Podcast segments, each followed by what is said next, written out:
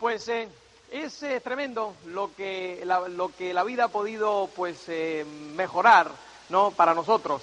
Yo oyendo hablar a Cris de todas estas cosas que hoy podemos disfrutar y em, tengo que mi mente pues tiene que irse al pasado un poco, porque los que están aquí por primera vez pues pensarán, jolín, mira todo lo que tienen hoy y tal, ¿no? Y yo nada más que puedo decirte una cosa, todas estas cosas que nosotros te decimos hoy es simplemente para que tú sepas que tú también las puedes tener.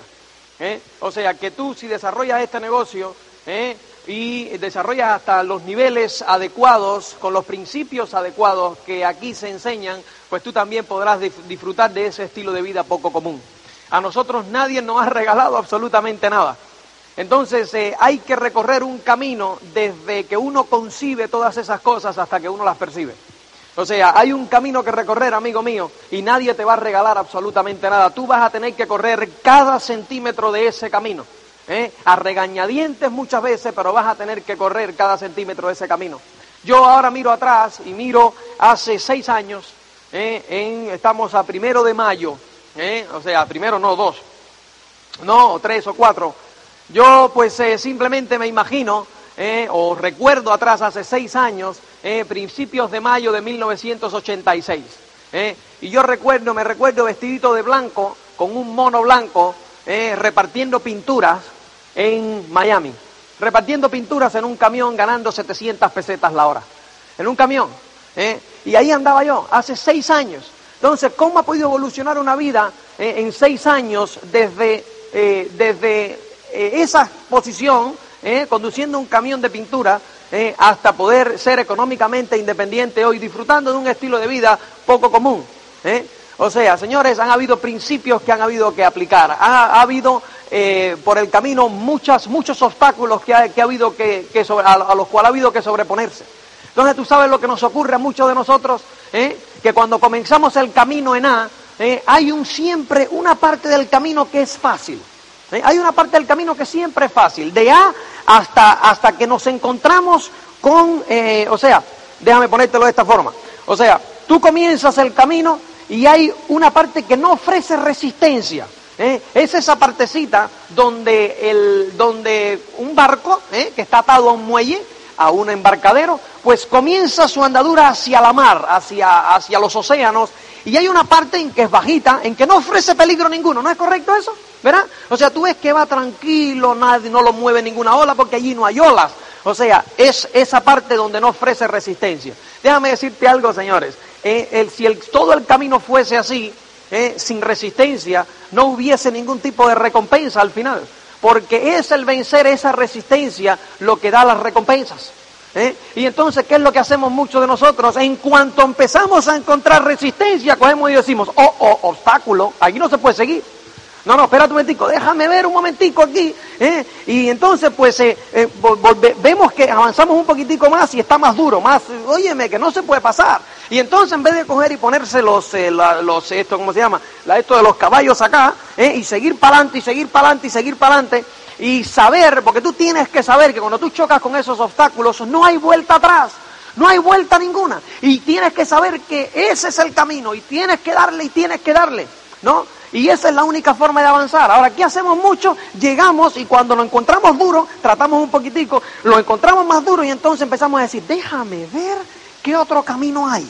Espérate un momento, y miramos aquí y miramos allá y entonces dejamos de oír la cinta y dejamos tal y empezamos a ver qué otro camino hay, qué otras opciones tengo. Señores, déjame decirte algo, hasta que tú no te des cuenta que esta es tu única opción, no vas a salir hacia adelante. Esta es tu única opción. No hay más opciones. No hay más opciones. Esta es tu única opción. ¿Eh? Porque ¿qué es lo que ocurre, señores? Tú llegas hasta ese lugar donde empieza la resistencia, que es casi siempre el lugar que donde tú tienes tu autoestima.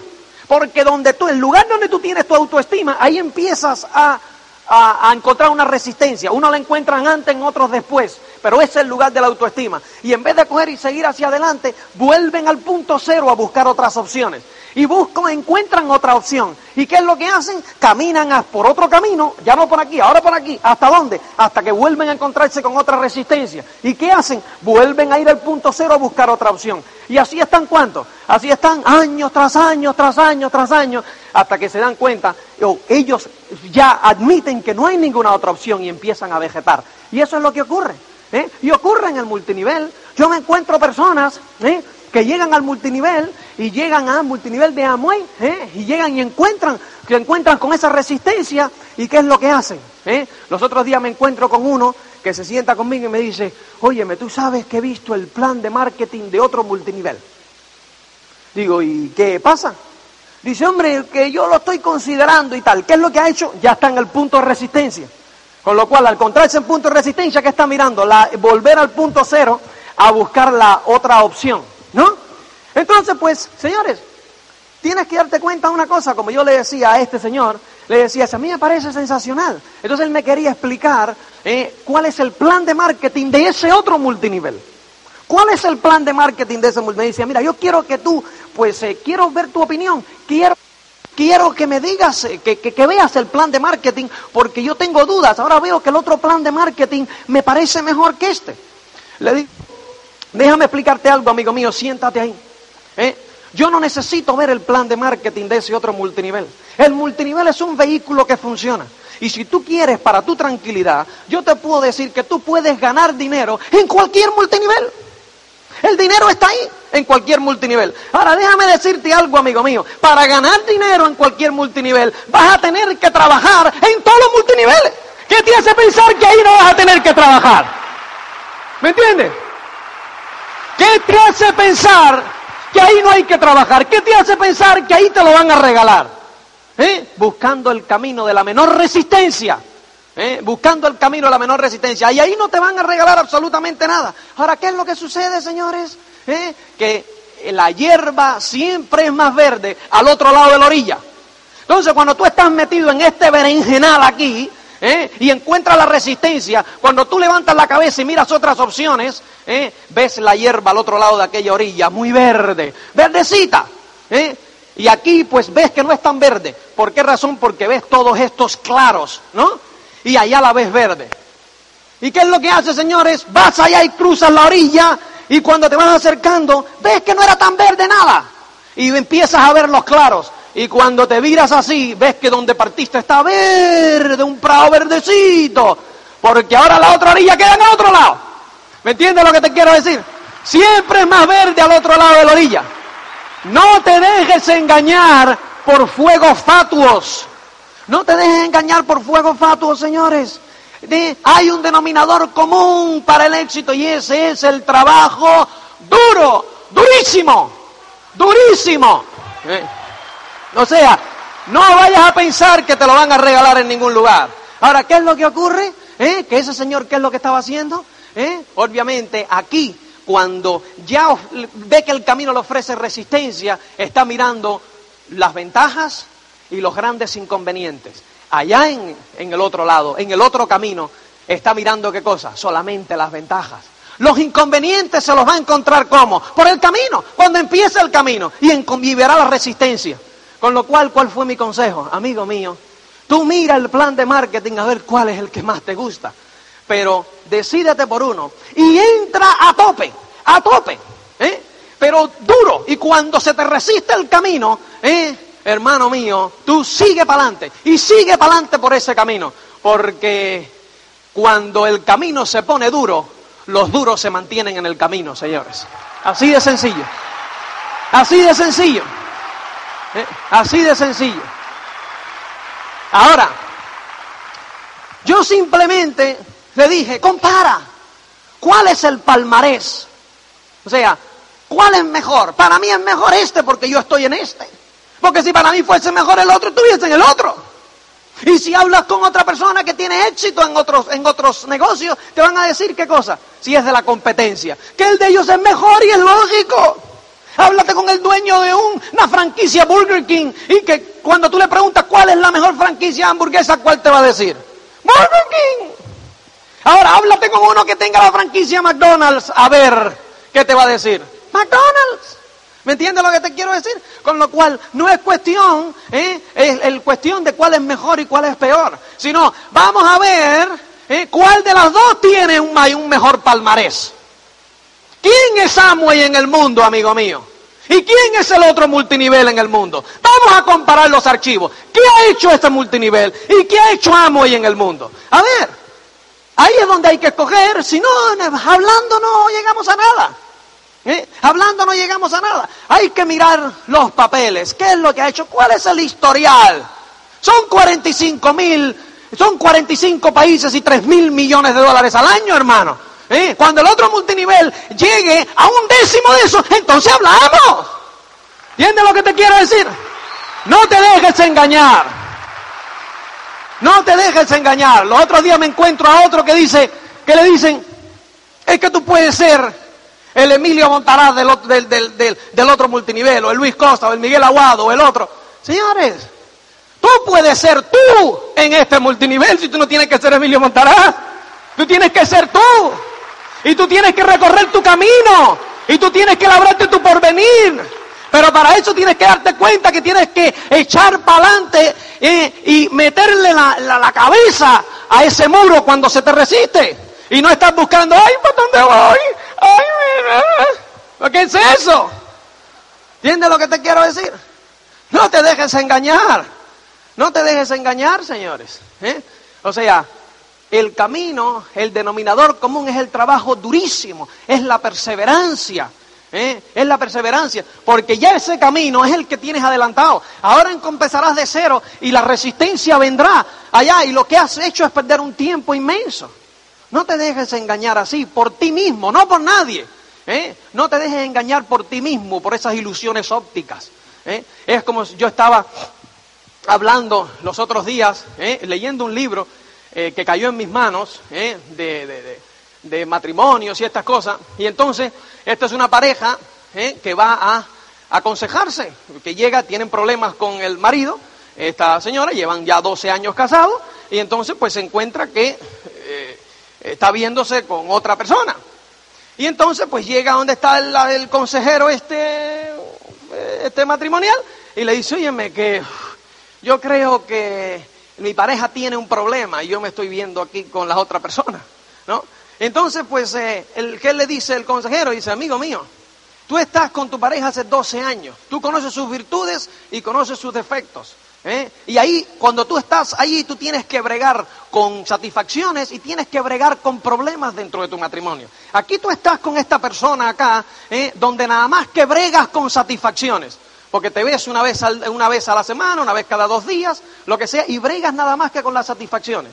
Ahora, yo te garantizo una cosa, ¿eh? Yo te garantizo que cuando tú lleves el mismo tiempo con este que te vas a ir, que con el otro que tienes, vas a tener tantos problemas o más, porque el problema eres tú. ¿Me entiendes? Y hasta que uno no analiza que el problema es uno, no puede avanzar. Siempre responsabilizamos al otro individuo, culpa del otro. No, y no estoy diciendo que el otro no tenga parte de culpa, lógico. Pero mientras nos estemos culpando el uno a los otros, no llegamos a ningún lado. Con lo cual es, yo soy culpable. Tengo que tener algo de culpa. Con lo cual voy a analizar las culpas mías. Y cada quien analiza las culpas de él y se enfatiza en lo positivo. Y ahí es donde se resuelven los problemas. Este es el otro matrimonio que llega. ¿eh? Y Diego dice, óyeme, llevamos 12 años en Madrid y nos llevamos muy mal. Entonces eh, nosotros nos vamos a mudar a Valencia porque creemos que cambiar de, cambiar de entorno nos sienta bien. Dice el, el, el, el, consejero, le dice, ¿cómo cambian de entorno? Escobita nueva siempre barre bien. O sea que vas a llegar a Valencia y vas a estar en el mar, ¿eh? al lado del mar, y a los 4, 5, 6, 7 meses, cuando ya el mar no sea novedad, va a volver a salir el problema. ¿Por qué razón, señor? Eso es igual que pintar, coger un coche que está oxidado y darle una capita de pintura. ¿Eso, es un, ¿Eso va a arreglar el problema? No, va a salir otra vez el óxido como un cáncer. ¡Buac! A los 5, 6, 7 meses. Porque ese no es el problema. ¿Me entiendes? El problema eres tú. Y el problema es ese matrimonio, no es Madrid. ¿Me entiendes lo que te quiero decir? Entonces, pues, ¿qué es lo que tenemos que hacer, señores? Cuando lleguemos al punto de resistencia aquí, tenemos que coger y decir, el problema soy yo. ¿eh? Porque si otros han cruzado de este camino, han cruzado de este punto, el problema tengo que ser yo.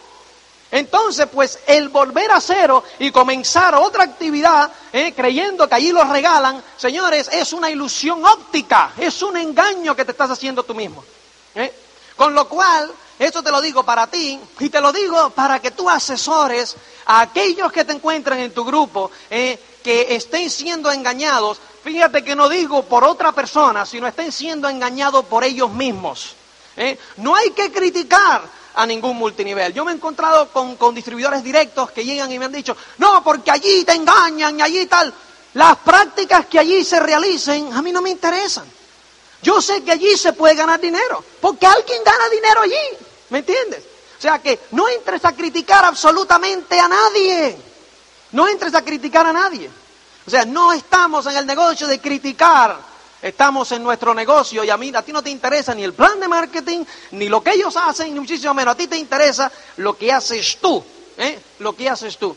Y, los y el otro día me preguntaba uno, dice, bueno, pero es que a ti no te interesa tu competencia. Digo, lógico que me interesa mi competencia, pero en el multinivel amo y no tiene competencia todavía. Con lo cual, yo no tengo que preocuparme por nadie que no sea Amway, porque yo estoy en el mejor negocio del mundo, con el mejor proveedor del mundo. ¿Me entiendes? Sí, es sencillo, señores. Y eso es algo que tú tienes que saberlo. Eso es algo con lo cual tú tienes que estar convencido, porque si no, no vas a ir a ningún lado.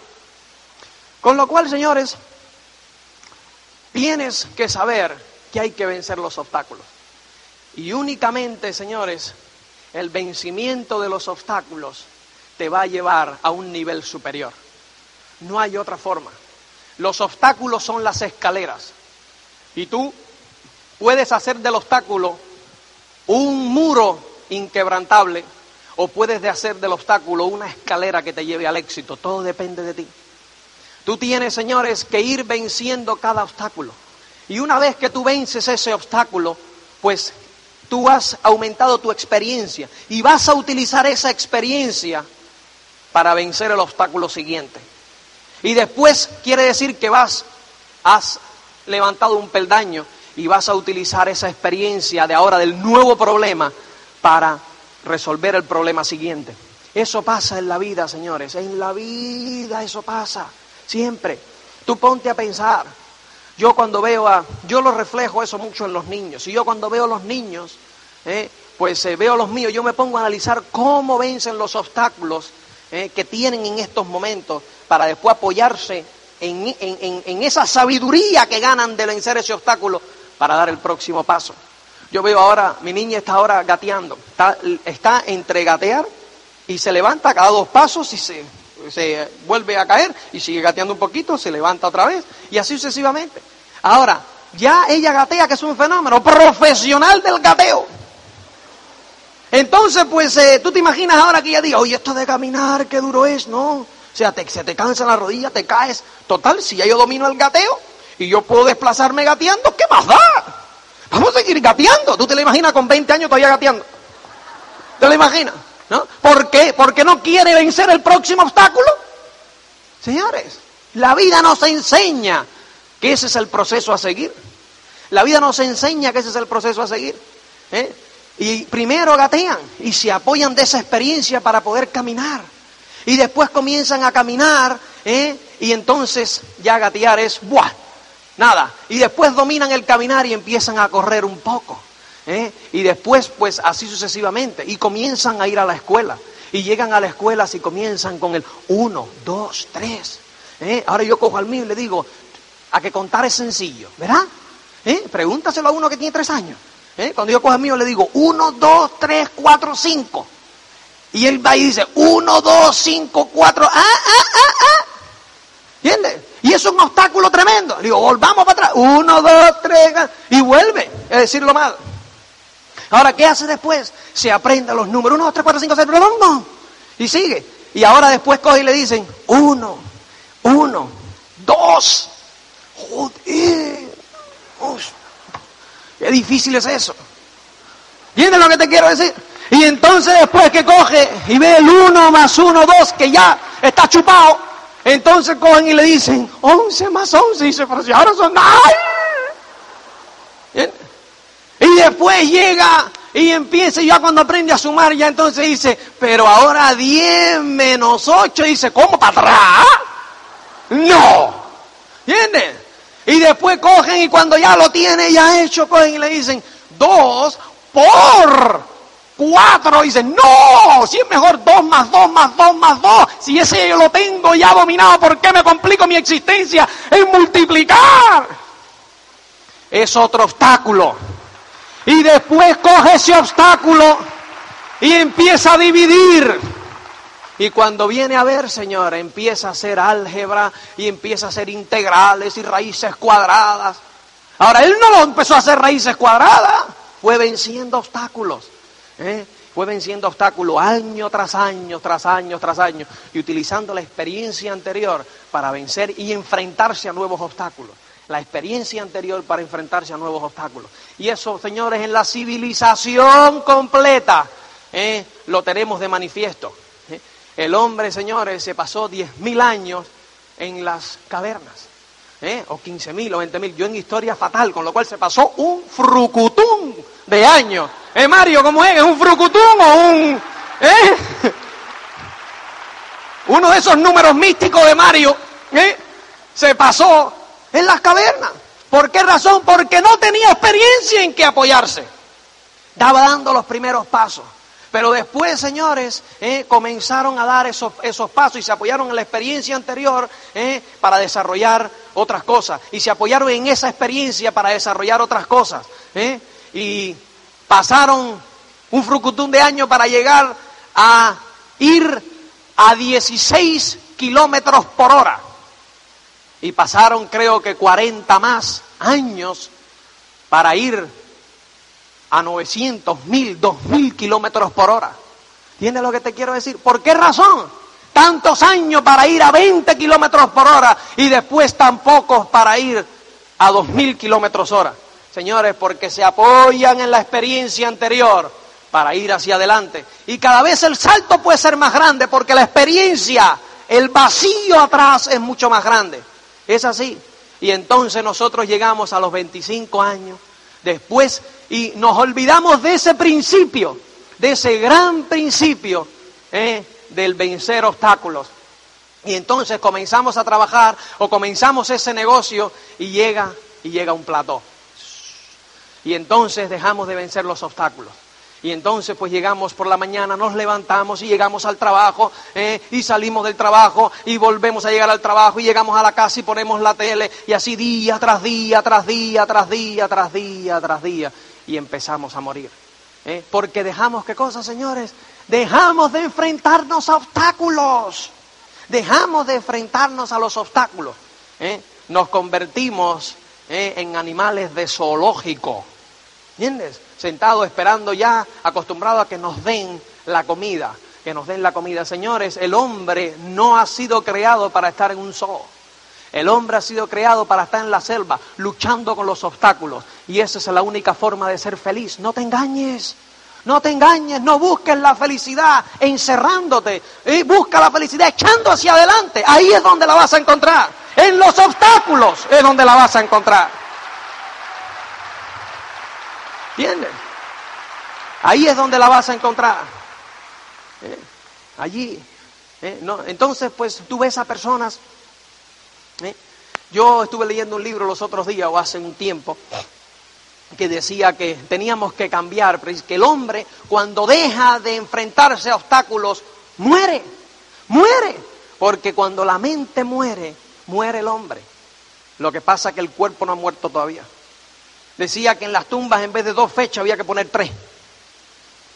Una cuando nace, otra cuando deja de enfrentarse a obstáculos, que es cuando muere, y otra cuando muere el cuerpo y lo entierran a los, a, los, dos juntos, a la mente y al cuerpo. Entonces debía decir, nació en 1940, murió en 1980, lo enterraron en el 95. ¿Entiendes? Y puede dar una visión de cuándo la persona realmente muere. Sí, es sencillo, señores. Y eso es un, eso es algo, eh, eso es algo, pero vital, que tú tienes que entender. Eh, que tú tienes que entender. Nadie te va a labrar tu felicidad. Esto, señores, es un vehículo económico, el mejor vehículo económico, el más potente que existe, que es el multinivel. Tienes que, tienes que tener conciencia de ello. Y después tienes que tener conciencia que estamos respaldados dentro del multinivel por la mejor corporación del mundo. No hay otra. No hay otra. Que tiene problemas. Digo, claro que tiene problemas con lo como estamos creciendo nosotros. Si nosotros en cualquier otro multinivel crecemos a esta velocidad, lo hundimos en la miseria. Cuando amo y tose, otro tiene tuberculosis. Y tú tienes que estar consciente de eso. ¿Entiendes? Tú tienes que estar consciente de eso. Amo y acaba de invertir ahora en los últimos seis meses 400 millones de pesetas. ¿No se ven todavía? Está bien, ya se verá. Ahora, ¿quién tiene 400 kilos para poner uno encima del otro? Tiki, tiki, tiki, tiki, tiki, tiki, cuando hace falta. ¿Quién? ¿Entiendes lo que te quiero decir? Pero tú tienes que estar consciente de eso. Y tú tienes que estar consciente que dentro de Amway Estás dentro del sistema más poderoso y que más riqueza ha, creado dentro del multinivel. Y ese es el sistema llega.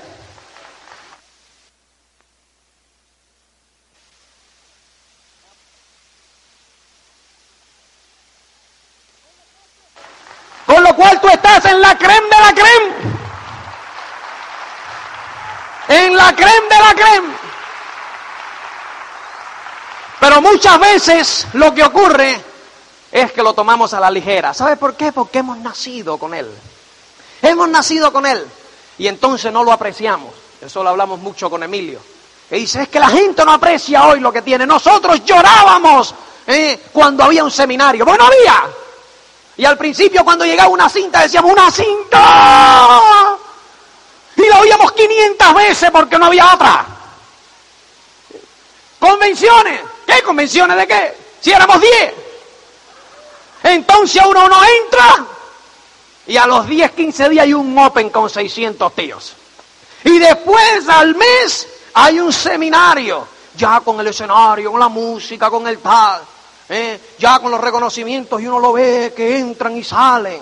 ¿eh? Y después va a una convención y ve toda esta majestuosidad y la música y el tal. Y uno pues lo toma a la ligera. Señores, en el mundo del multinivel, hay personas que esto no lo tienen. Aprecia lo que tienes, porque estás en el mejor negocio del mundo, con la mejor corporación del mundo, con el mejor sistema de entrenamiento y apoyo que existe hoy día en el mundo. Así de sencillo. Así de sencillo. No lo tomes a la ligera. Yo recuerdo cuando yo empecé, cuando yo empecé y me tuve que enfrentar a todos los negativazos que te enfrentabas tú, que te enfrentas tú ahora, con todos. Y nosotros nos lo vendimos todo en Estados Unidos en el año 86, cuando vimos que en España esto habría, rompimos, quemamos las naves y dijimos, nos vamos para España. Y lo vendimos absolutamente todo. Llegamos a España con la idea de hacernos directo en 90 días. Directo en 90 días. Dos años después nosotros todavía, hemos estado, todavía estábamos al 3%. No habíamos pasado el 3%. ¿Eh? Y la familia toda nos decía, rájate de eso, que te están engañando, que estás perdiendo tu dinero. ¿Eh? Te están comiendo el coco y tal. Y teníamos que aguantar a la suegra, que nos quiere un montón, y nosotros la queremos muchísimo. ¿Eh? Serio, serio, o sea, es una mujer encantadora. Lo que pasa que obviamente no creía en nosotros, es lógico. Pero nosotros somos, éramos los responsables de hacer que ella creyese en nosotros y en lo que tenemos, triunfando en lo que tenemos. Y tú eres responsable de enseñarle a todos los que están al lado tuyo que tú llevas razón. Porque tú eres la única esperanza que ellos tienen. Porque si no eres tú quien se los enseña y los saca de donde están, allí se morirán y tú con ellos. Así de sencillo. Así de sencillo. Así de sencillo, señores. Tú eres la única esperanza que ellos tienen. La única esperanza que tienen las tu, tu familia. La única esperanza que tienen tus amigos. La única esperanza que tienen tus conocidos. Eres tú. Y tú tienes esa responsabilidad. Así de sencillo.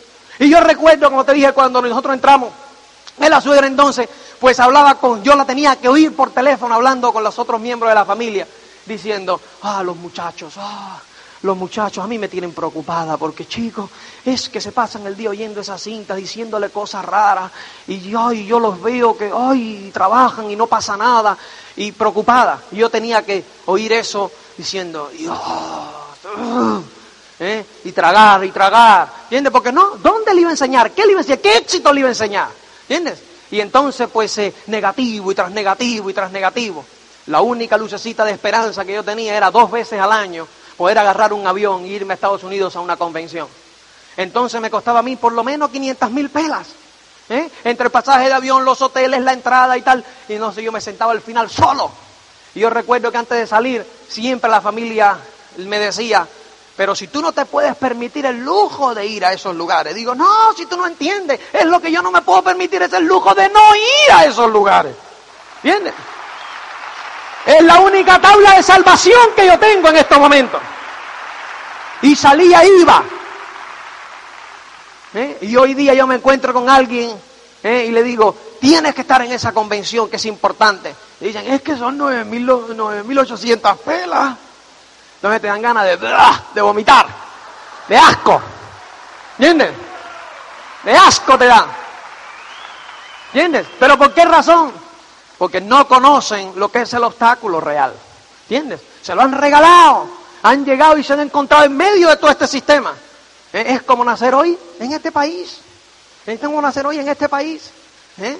Cuando tú te encuentras con el abuelo que vivió la posguerra. Y entonces te dicen, ay hijo mío, y tú te quejas hoy. ¿Entiendes? Así de sencillo. ¿Eh? Así de sencillo, señores. ¿Eh? Hay que mirar al pasado y aprender del pasado. ¿Para qué? Para poder proyectarse hacia el futuro. Tienes que apreciar lo que tú tienes hoy. ¿eh? Señores, y estás en un negocio fuera de serie. Yo recuerdo que durante esos dos años ocurrieron miles de cosas. Miles de cosas ocurrieron. ¿eh? De todo. Me decían que no, que estábamos locos. ¿eh?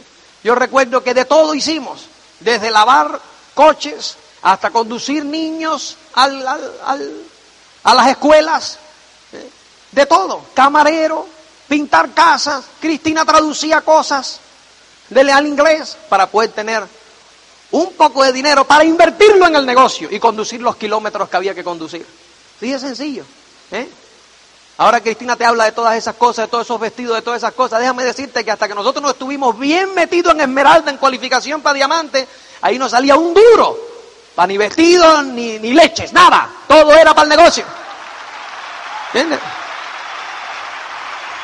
Y hoy día sí, señor. Hoy día sí, señor. Hoy día tú vas a Mario y ves ahí 14 trajes, uno al lado del otro, ta, ta, ta, ta, ta, ta, todos italianos, Hermenegildo Zenga. ¿Entiendes? Y ves zapatos de piel de cocodrilo cuestan 80 mil pelas. Pero eso es ahora. Antes era el negocio, el negocio, el negocio, el negocio, porque tienes que invertir en tu negocio. Tú tienes que invertir en tu negocio. Ah, no, y entonces hoy día pues se llegan y cogen el primer chequecito y dicen, ah, esto es para mí. No, hay que volver a invertir en el negocio, el principio de volver a invertir, señores. Es bien importante, es bien importante. En toda esa trayectoria hubo muchas cosas que sucedieron. Yo recuerdo de poder sacar el, el dinero no había dinero, para nada. Y un día, dos años, a dos años de que ya estábamos en el negocio, yo iba solo a Estados Unidos a las convenciones.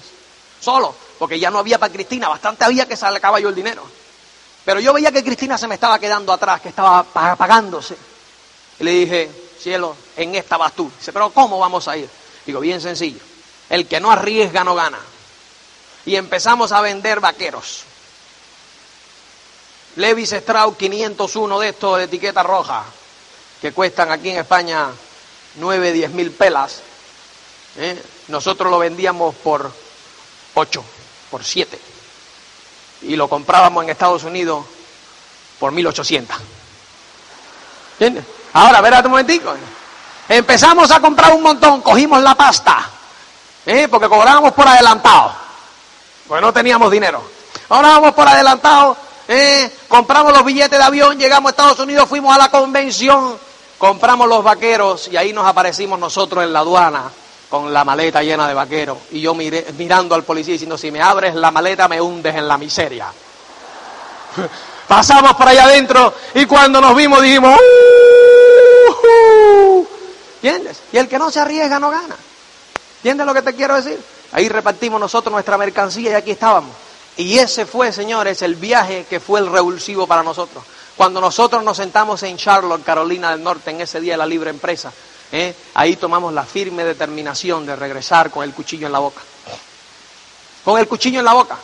Y ya no había otra. Nosotros vivíamos con la suegra. Y Cristina regresó embarazada de Keith. con lo cual ya nos teníamos que ir porque ya otro más no cabía con la suegra. Había que irse. Entonces, pues eh, llegamos y nosotros, además de eso, pues habíamos traído otras cositas para vender del catálogo americano eh, de Amway y sacamos un dinero, dimos la entrada para el alquiler de dos meses de Antonio Cabero 90 bis. Y ahí comenzamos, sin saber de dónde iban a salir a partir de esos dos meses. Y empezamos a meter cabeza, señores. ¿eh? Y ahí apareció Miguel Aguado. Y después apareció Emilio Montaraz. Y aparecieron los Ángeles de la Calle. Y apareció después Joaquín Lucas. Y aparecieron los Roberto Ricci. Y apareció Quique. Y apareció el otro. Y aquello comenzó a subir. Dos años y medio después. y yo quiero llegar aquí a decirte ¿eh? que fue que en esos dos años y medio no hicimos nada. Y sí hicimos muchísimo. ¿Eh? Nosotros poníamos 75 mil kilómetros todos los años en ese coche fundimos un coche. ¿Eh? Cuando las cosas empezaron a ir mejorcito, ¿eh? que ya empezamos a enfocar noviembre del 88, ¿eh? que las cosas empezaron a tomar color, que comenzó nuevamente a subir aquello que ya se veía, que, habíamos, que ya habíamos tomado la lección y ya se veía que aquello iba a ir mejor, nos metimos en un coche, para, porque ya habíamos fundido el otro y necesitábamos un coche para viajar. 15 días llevaba yo con el coche. Cuando me salgo de la carretera a la altura de Córdoba y es siniestro total. 15 días, 5 mil kilómetros tenía el coche. Estoy diciendo, Señor mío, ¿y esto por qué me pasa a mí? Ahora, eh, que ya todo iba encaminado, otro obstáculo más. Y entonces me acordé de una cinta que yo había oído de George Halsey, cuando él decía, cuando yo tomé la decisión de llegar a Diamante, nevó en Atlanta, que no nevó nunca en 60 años. Y ahí tenía yo un grupo. Cuando yo tomé la decisión de, eh, en ese año, cerraron la ciudad de Filadelfia, porque la nieve aquello era tremendo. Porque señores, cuando un ganador toma una decisión importante, es como si Dios te probara a ver si estás en serio. Y entonces te pone un obstáculo que es tremendo. Y ahí, señores, es cuando muchos caen. Y el ganador, el duro, camina ese kilómetro extra. Camina ese kilómetro extra para obtener esa recompensa. Y ahí es donde la vida te pone a prueba. Y te va a poner a prueba. Ahora tú tienes que decidir que tú eres un ganador y que tú vas a pasar esa prueba. Así de sencillo. Así de sencillo. Yo recuerdo a las 2 de la mañana en aquella carretera. Digo, pero ¿y esto qué cosa es? Llamo a Cristina. ¿eh? No, la, no, no, llamo a Cristina, sino que la llamo por la mañana y le digo, cielo, me he quedado a dormir aquí en Bailén y voy a llegar un poco más tarde. Así que yo a las 3 o las 4 estoy ahí, agarré un coche de línea de la Sepulvedana ¿Mm? y me marcho para Madrid.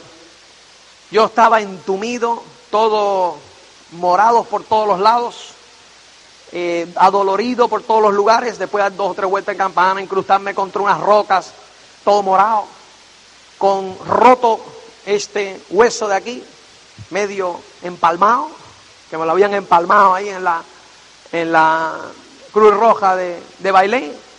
Yo recuerdo que llego a Madrid todo ensangrentado. Y cuando llego, pues Cristina, obviamente, empieza a llorar. Y empieza estos, que las mujeres ahí también, ¿no? Y, empieza la, ¡ah, lo primero que le dije es, no llames a ningún miembro de la familia. Porque ya yo sabía lo que venía atrás. Te lo dije que ese muchacho siempre en la carretera y que iba a pasar y yo lo sabía, dejar ese asunto. Ningún miembro de la familia se enteró. Esa noche teníamos un mini open de esto que hacíamos entonces una vez al mes en mi casa, en la parte de arriba de mi casa, y ahí le dimos cita a todo nuestro grupo, que entonces eran 20. Si aparecen los 20 de, de Madrid, yo recuerdo que yo estaba durmiendo y Cristina a las 3 de la tarde me dice, suspendemos el Open.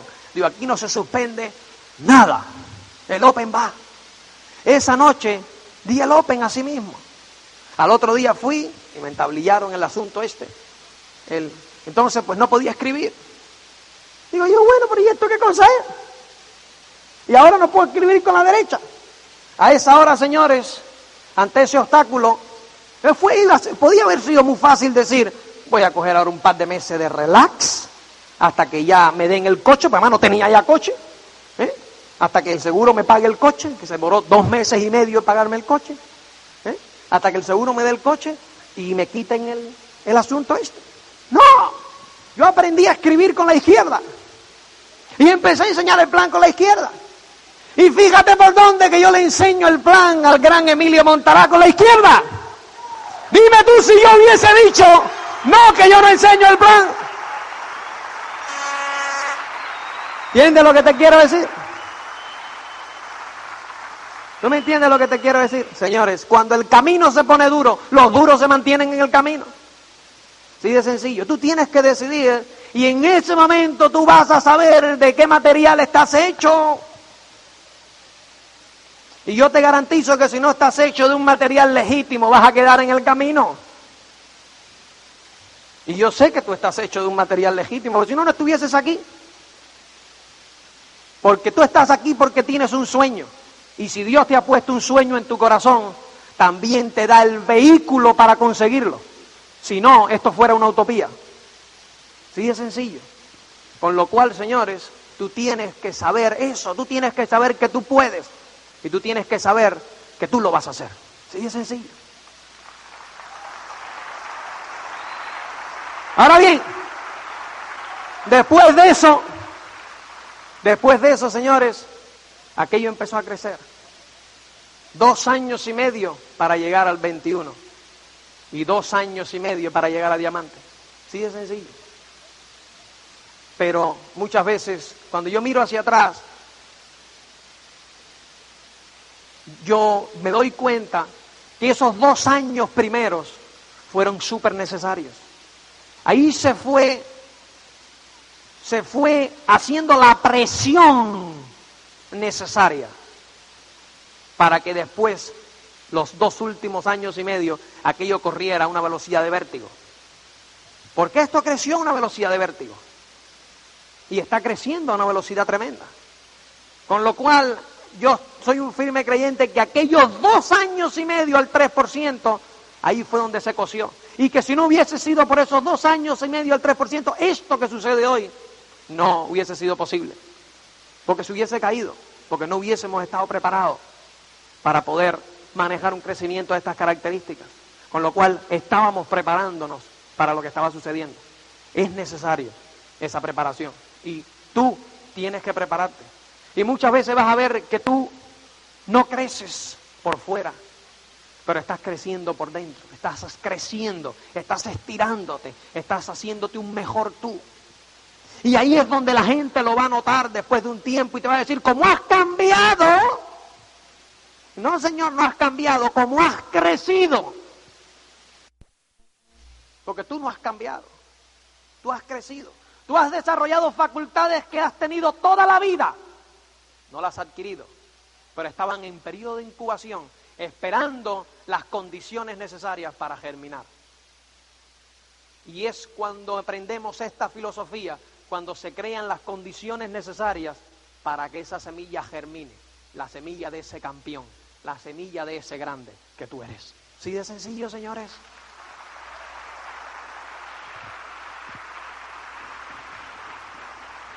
Y la vida, sí, Señor, ha cambiado. Y ha cambiado mucho. Hoy día, pues después de ese periodo, continuamos en el camino. No vayas a pensar que hemos llegado ya al éxito. El éxito es un destino, no es un destino, señores, sino es el camino. Y estamos a lo largo del camino. Y a lo largo del camino hemos obtenido muchas recompensas, inmensas recompensas. Hemos obtenido las recompensas ¿eh? el año pasado de poder ir cuatro veces a Estados Unidos, de haber estado en Sicilia, en, Italia, de haber estado en numerosas partes de España, disfrutando con nuestra familia, de haber estado en Escocia, disfrutando de un viaje sensacional con todos los diamantes, de haber estado en Suiza esquiando con todos los diamantes. Sensacional. De haber estado en Antigua, en el Caribe. Y poder conocer por primera vez lo que era la independencia económica. Lo que era sentirse económicamente independiente. El poder estar con todos los diamantes en Antigua. Diez días en el Caribe. Levantándote por la mañana yendo a desayunar todas esas frutas tropicales. Y de ahí salir, irte a esquiar y tener la bahía entera para ti. Los esquí, el barco, el chofer, todo el mundo para ti, nada. Salir y cuando te cansas, hacer así y te aparecen con la piñita colada así al muelle. ¡Oh! La pones ahí y le dices al tío, ¿otra vez? A las 12 del día, la una, llegar al lado de la piscina, mirando el mar. Tomas dos o tres piñitas coladas más con Emilio, Miguel, Ángel, Joaquín. Y después siempre, antes de sentarnos a comer, nos jugábamos las piñitas coladas a los chinos. Qué sensacional. Siempre perdía yo. Y cuando no estaba yo, perdía Emilio. Entonces, cuando yo no estaba, Emilio siempre me iba a buscar. Decía que necesitaba su apply. Tremendo. Pero, ¿sabes? Después por la tarde comíamos una siestecita sabrosa y después comenzaba el campeonato de tenis, la Copa Davis. Miguel y Joaquín contra Emilio y yo o con Ángel, depende, nos rotábamos ahí. Y ahí estábamos hasta las siete y pico de la noche, dos horas y media jugando al tenis. Y ahí pues eh, nos íbamos al jacuzzi porque había que los, los, los músculos estirarlos. O si no hacíamos una cita con la masajista para que estirara los músculos, porque se engarrotan. Teníamos, terminábamos ahí, nos duchábamos y entonces nos íbamos a cenar a cualquiera de los tres restaurantes que habían allí al lado del mar, mirando el mar. Tranquilos. ¿Y quién te dice que estando allí, pues eran ocho, nueve días, no me acuerdo lo que íbamos a estar, y nosotros íbamos, teníamos el billete para regresar a España, y después íbamos a estar en España cuatro días y volver a regresar a Puerto Rico. Tres días que teníamos que ir allí a Puerto Rico, ¿eh? a la organización de Tato, al Día de la Libre Empresa. Y le digo a Cristina, ¿Qué necesidad tenemos nosotros si estamos con la niña, con los dos niños y con la nani aquí? ¿Qué necesidad tenemos nosotros de irnos ahora para España y regresar? Vamos a pasar nuestros cinco días aquí y después, y regresamos después. Y dice Cristina, va, es buena idea. Llamamos a la recepción. Digo, oye, nosotros queremos extender esto cinco días más. Dice, eh, señor Costa, eso le va a costar. Digo, Señor mío, nadie le ha preguntado cuánto cuesta. Yo no sé si usted me oyó mi pregunta. ¿Queremos quedarnos cinco días más? ¿Hay habitación? Sí, ya eso es todo. ¿Entiendes lo que te quiero decir? Eso es tremendo. Después llamar a American Airlines. American Airlines decirle, oye, ¿podemos cambiar, queremos cambiar el billete para tal día? ¿Tenéis asiento tal día? Yendo a San Juan, Puerto Rico, Puerto Rico, Miami, Miami, Madrid. Bueno, señor Costa, usted tiene una tarifa B. Digo, como si tengo la Z. ¿Hay asiento? Sí, entonces apúntame ahí. Se acabó, qué tarifa, ni tarifa, ni historia. Porque el dinero no es problema. Lo que cuenta es lo que nosotros queremos hacer. Eso es independencia económica, señores. Y el poder llegar a Estados Unidos hace dos meses, estuvimos ahí 15 días viendo a mi abuelita, que hacía 10 años que no la veía, que la dejaron salir de Cuba tres meses a Estados Unidos. Le llevamos la familia completa para que la viera. En marzo estuvimos allí 15 días, ahora nos vamos 15 días más. ¿Qué es esto? Entonces llegamos allí y al ver a la abuelita, pues eh, la vimos que estaba un poco así, o sea, con 87 años, estaba un poco que no podía caminar, la pobre mujer. Mi hermana que es fisioterapeuta le digo, Yamile, ¿qué le pasa a la doña? Se las rodillas ya la tiene muy mal. Y que voy a verlo al médico. Y me dice el médico, hay solución. Pero la solución es poner unas rodillas nuevas, esta y una nueva tecnología y tal y cual. Pero yo te voy a decir algo, señor Costa. Yo no creo que valga la pena. Digo, ¿y eso por qué no vale la pena? Dice, porque es que, como ves, vamos, yo sé que usted la quiere, pero la viejita le debe año al cementerio. ¿Entiendes? Entonces, pues, eh, eh, ¿entiendes? La operación cuesta 50 mil dólares. Y como tú puedes imaginarte, pues eh, puede cascar tu inversión en una o dos semanas, o tres semanas, un mes, quién sabe. Digo, y no me parece una buena inversión. Digo, déjame decirte algo, señor mío. Si usted le pone la rodilla y la viejita camina una semana derecha, la inversión ya valió la pena. Tenéis lo mejor de lo mejor en vuestras propias narices. Aprovecharlo, eh, agarrarse a su solapa. Señores, y sin ninguna duda recorreremos el mundo completo, porque el mundo nos pertenece. Gracias.